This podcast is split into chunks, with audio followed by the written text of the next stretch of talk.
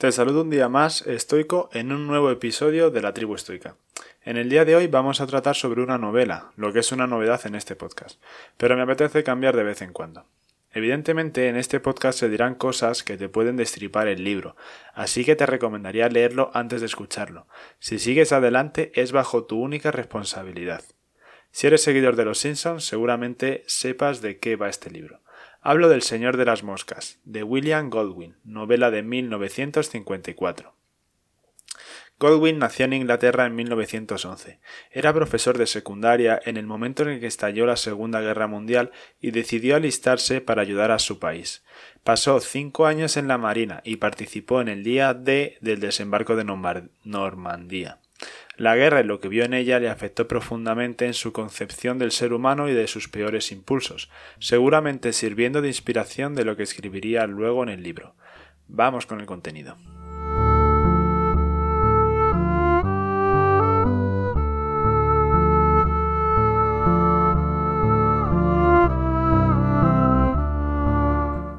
El libro comienza con un grupo de escolares, todos chicos o varones, que aparecen en una isla desierta después de un aterrizaje forzoso. Solo han sobrevivido un puñado de niños, y en el resto del mundo parece haber una guerra nuclear, aunque lo que ocurre más allá de la isla nunca llega a aclararse durante el libro. Y esto es importante, la isla es un universo en sí misma, y el contacto con el exterior es prácticamente nulo. Cuando ocurran esos contactos serán trascendentales. Según van apareciendo personajes, se van perfilando los roles y las necesidades de cada uno.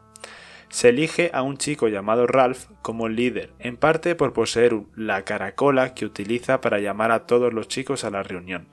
La caracola será usada también para delimitar el turno de palabra. Aquel que la tenga podrá hablar, y el resto deberá permanecer callado. Este será uno de los símbolos del libro. Ralph tiene a Peggy, un niño miope, gordo y asmático, como principal amigo y consejero. Peggy es inteligente y demuestra tener las mejores ideas de todo el grupo. Sin embargo, debido a sus condiciones físicas, es objeto de burla del resto de niños, algo que te será conocido si has tratado con adolescentes.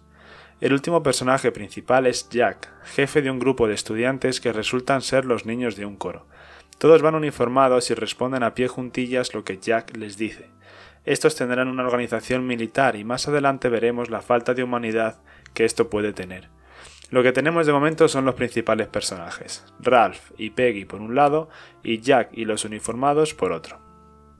Ralph, de la mano de Peggy, representarán los intentos de crear una sociedad ordenada al amparo de las leyes, proponiendo como prioridades mantener una fogata para poder ser vistos en caso de que algún barco o avión pasara cerca, y la construcción de refugios para protegerse del mal tiempo.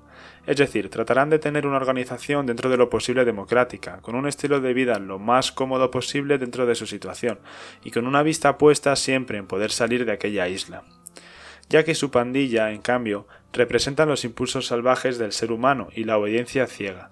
Su preferencia está marcada por la caza de los animales más grandes de la isla, los jabalís, y por el disfrute de la carne. Necesitamos carne, dicen en varias ocasiones. Serán personas que se sentirán cómodas en ese estado de enajenación que es el dar rienda suelta a nuestros instintos más primitivos. Me recuerda a los ritos dionisíacos de los griegos, aunque cambiando el vino por sangre y siendo el amor sustituido por la muerte. Como ocurrió en la Segunda Guerra Mundial, y como ocurre en todas las guerras, la degeneración de Jack y los suyos ocurre progresivamente. Del paso del, paso del dicho al hecho hay un trecho, y aquí se recorre con pequeños avances. Primero se pintan la cara, desarrollan una táctica de ataque, la practican con un niño a modo de juego, realizan una verdadera caza y acaban matando al menos tres niños. Pero bueno, quizás estemos avanzando demasiado rápido. ¿Cómo es posible que un grupo de niños se acaben asesinando entre ellos? ¿Qué puede ocurrir en su psique que les lleve a cometer semejante atrocidad? Bueno, rebobinemos un poco. Decíamos que Jack gustaba de pintarse la cara. En un principio era algo útil para facilitar su camuflaje a la hora de cazar jabalíes. Sin embargo, al utilizar esta misma táctica cuando se dirige a los otros niños, la máscara le refugia en el anonimato y es capaz de desinhibirse y realizar cosas que no sería capaz de hacer sin esa protección deja de ser Jack y se convierte en su alter ego. Es algo que podemos extrapolar al presente cuando hablamos que el anonimato que conlleva el uso de un seudónimo en las redes sociales anima a que ciertos individuos den rienda suelta a sus comportamientos, que no serían tales de tener su nombre y apellidos por delante. Las cosas comienzan a empeorar cuando se difunde la idea de que hay un monstruo en la isla.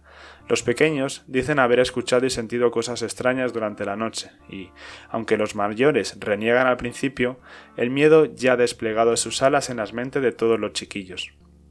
No hay que olvidar que el miedo infantil es compartido entre culturas. Debe ser parte de nuestra sabiduría ancestral de épocas pasadas, donde la oscuridad significaba la presencia, más que probable, de un sinfín de peligros que amenazaban nuestra existencia. En un entorno como el de la isla, es más que entendible que los pequeños teman aquello que no pueden ver. Otro niño, llamado Simón, decide ir a la búsqueda de este monstruo, antes intuido por Jack y Ralph en una solitaria incursión a las montañas, solo para acabar demostrando que ese monstruo era un paracaidista muerto.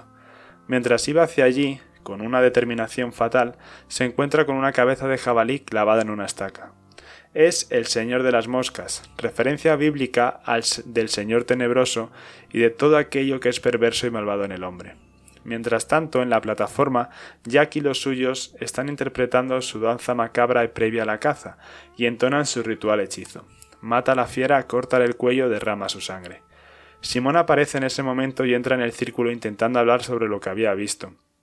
Le confunden con la bestia y lo acaban desmembrando. Al pasar ese momento de locura grupal, nadie habla de lo ocurrido, como si al volver a la normalidad todos hubieran hecho un pacto de silencio, pero eso no evita deshacer el asesinato de Simón. No puedo dejar de pensar en que algo así debería ocurrir en la guerra, fuente de tantas atrocidades. Lo hecho y visto allí deberá ser demasiado para muchas mentes sensibles, y el pacto de silencio será necesario para tratar de hacer como si nada hubiera ocurrido. Enterrado en el fondo de la psique, saldrá a la superficie en pesadillas de estrés postraumático. Jack y los suyos se separan de Ralph, Peggy y los pequeños. Se rebelan contra el liderazgo de Ralph y se retiran a un fuerte en las rocas.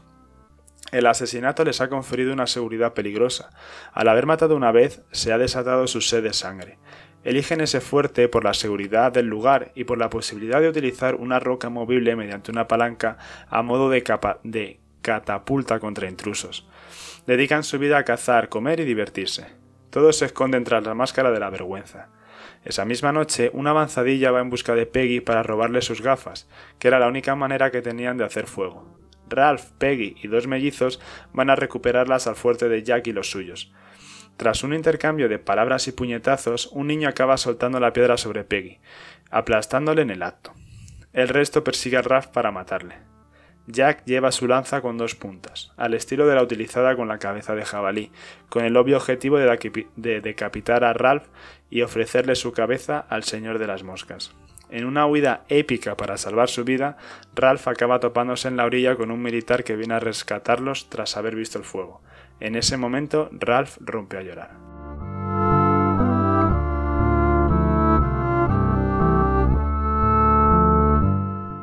Como te puedes imaginar, este final es solo el principio de lo que ocurriría en la vuelta a la sociedad. ¿Podrán Jack y los suyos vivir con el recuerdo de lo ocurrido? Pero eso es algo que no se nos contará en el libro, acabando en este punto. Una de las lecciones que creo más destacable es la de comprender la escalada de circunstancias que acaban desembocando en el asesinato múltiple. Todo empieza como un juego, pero es que gran parte de los grandes mamíferos juegan. Es una forma de descubrir sus habilidades y de ponerse a prueba. Sin embargo, también sirve como aproximación para descubrir para descubrir los límites que se creían insospechados. Es raro que seas capaz de hacer algo tan extremo como matar a otro ser humano si antes no has tenido una serie de experiencias que te han ido acercando a la posibilidad de realizar el asesinato. El juego de cazar a Simón da pie a que, cuando la enajenación ha llegado a otro nivel, lo que al principio parecía impensable ahora se presenta como inevitable. El anonimato y la difusión de la responsabilidad juegan asimismo un rol esencial. La pintura en la cara les oculta y despersonaliza. Además, el primer asesinato no ha sido perpetrado por una sola persona, sino que todos los que estaban en ese círculo contribuyeron a matar a Simón, y ninguno se puede erigir como único responsable. Ese sentimiento de comunidad, de compartir un secreto del que nadie habla, pero que todos conocen, todo eso influye a la hora de llevarles a otra realidad mental capaz de perpetrar cualquier barbaridad. No puedo dejar de pensar que todo eso tiene que tener una relación con lo que pudo ver el autor en sus días como marine en la Segunda Guerra Mundial. Como resumen final, me gustaría añadir que aunque el peligro más temido por los pequeños de la isla fuera el monstruo, ser que encarna el miedo ancestral por la naturaleza y lo desconocido, el verdadero mal lo constituye la más profunda oscuridad de la psique humana. Y con esto llegamos al final de un episodio diferente. Quizá no sea el último que haga de este tipo, ya que lo cierto es que hay un buen número de novelas eternas que contienen unas enseñanzas dignas de conocer. Espero que te haya gustado y serás más que bienvenido para dar tu opinión al respecto. Déjame también un comentario acerca de si te gustaría más episodios sobre novelas y no solo ensayos o historia. Y como te dije en el anterior episodio, el comentario me ayuda a ver a la persona detrás de la estadística, por lo que es muy agradecido. Y sin más, me despido. Un saludo y nos escuchamos próximamente.